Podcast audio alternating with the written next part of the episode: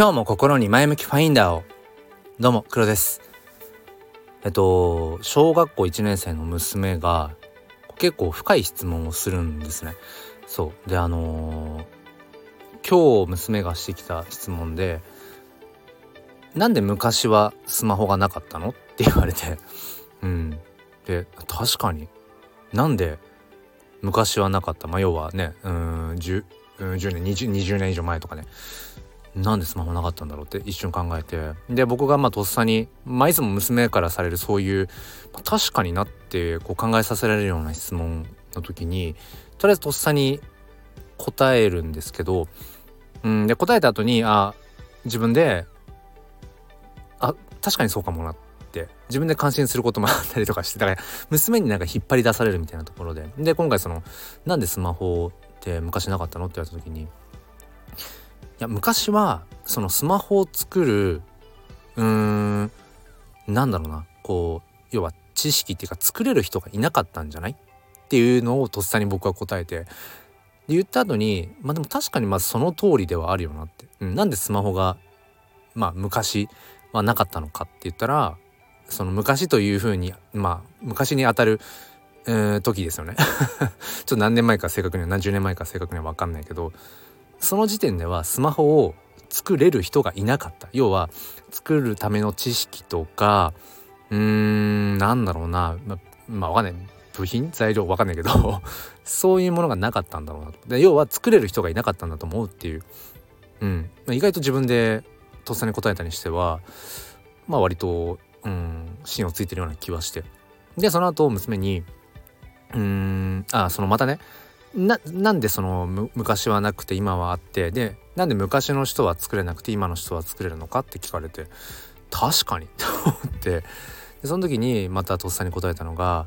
多分昔の人よりも今の人の方が頭がいいんだと思う。っ てとっさに答えて。でもまたその自分で言った後にあでもうんまあそれって真理かもなと思って、うん、昔の人よりも今の人の方がまあ、頭がいい、まあ、頭がいいっていうのはねちょっと解像度が荒い感じもするんですけどうーん、まあ、結局その後まあ娘にも言ったんだけどそうだからその昔の人よりも今の人。で今の人たちっていうのはまたいずれ昔になるわけなのでうーんこれから先のねえー、人たちっていうのはいずれ今の人になるわけで。って考えるとだからこのパパとかママたちよりもそのあのその本人のねちょっと名前は伏せますけど、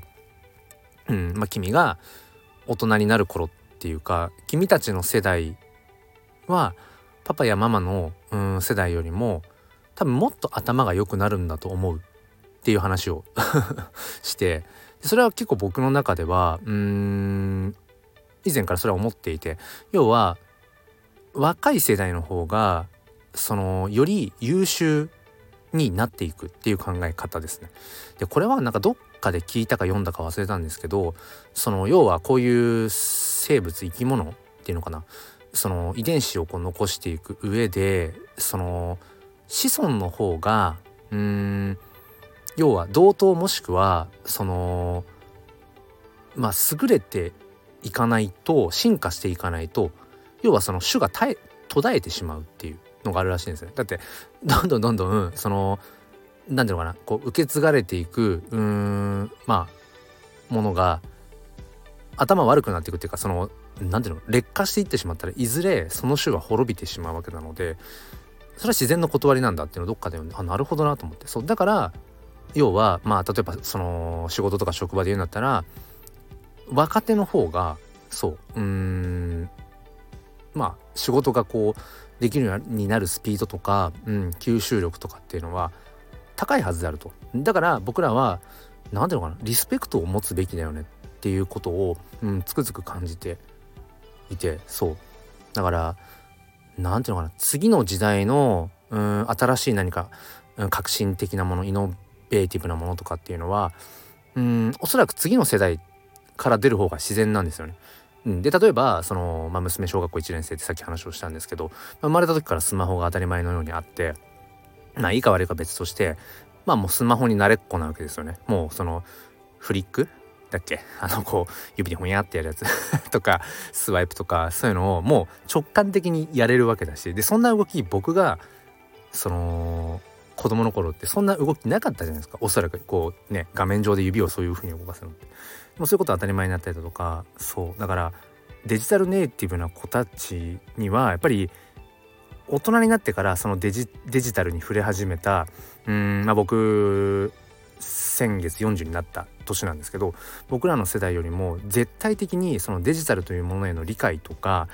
解釈とかそれに対して、え、そこから何か新しいものをこうイノベーションしていくっていうのが僕らよりもあの長けていて当然なんですよね。そう。だからうんこれもどこかで聞いたか読んだかなんだけど次の時代の鍵を見つけたかったらうん自分よりもこう後の要はうんなんだろうなうん、年下っていうか次の世代の子たちの今の興味関心事っていうところにアンテナを立てると結果的に次の時代にまあこう来るうんものっていうのが、まあ、キャッチできるっていう。あでもそれは確かに真理だなってことを思ってそう。だそういう意味で言うとどんどんどんどんうーん何て言うのかな。こう先の世代っていうのはどうしたってあの何て言うの？こう衰えていくっていうかその何？難しいな言葉が。子孫たちに追い抜かれていくべきなんですよね。うん。能力的に。まあもちろんその身体能力とかで言ったらまあそれこそ江戸時代の飛脚とかが今思い浮かんだけどねその本当にすごい距離を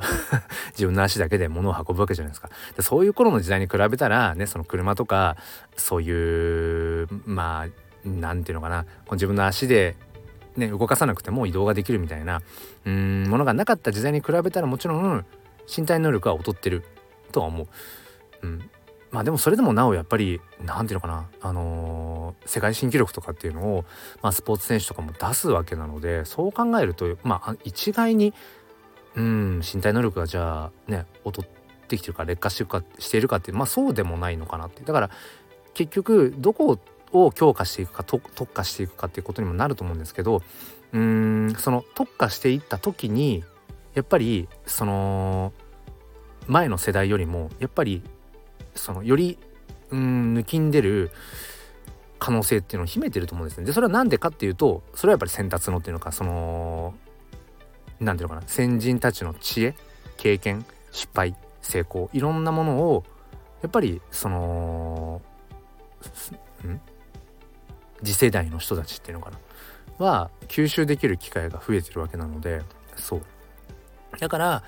話の最初に戻ると娘に「なんで昔はスマホなくてなんで今はスマホあるの?」って言われた時にままさにそれは直感で答えたけどもうん。意外と芯を食ってんのかなっていう。そう。昔の人よりも今の人の方がそういう能力がやっぱり高くなっている。だから昔なかったスマホっていうのが今あると。うん。そうそう。だからそういう意味ではまあ娘にねあのまあ直接は言ってないけど まパパを追い越していけよっていうそういうねうんメッセージを。でもうーん何ていうのかな。本当の真の意味で僕らの世代を、えーと、追い越していってほしいっていう願いの部分にはまず僕ら世代が本気であの何、ていうのかな今もなおかもう突っ走る全速力で走っているその、うん、背中を見せた上でそれでも超えていけよっていうなんかそういうメッセージをねなんか見せていきたいですよね。いやだってパパ全然勉強してないじゃん別に新しいこと挑戦してないじゃん追い抜くの楽だようんじゃなくていや常にねなんかパパ新しいこと挑戦しててなんかいつも勉強してるよねいやなかなか追いつけそうにないな追い抜けそうにないなっていう状態でいやでもそれでも追い越していけよっていう そういうメッセージをねなんか娘にうんなんか伝えていきたいななんてことをね、えー、改めて思いました。えー、ということで、えー、お付き合いくださりありがとうございます。え明日も心に前向きファインダーを。ではまた。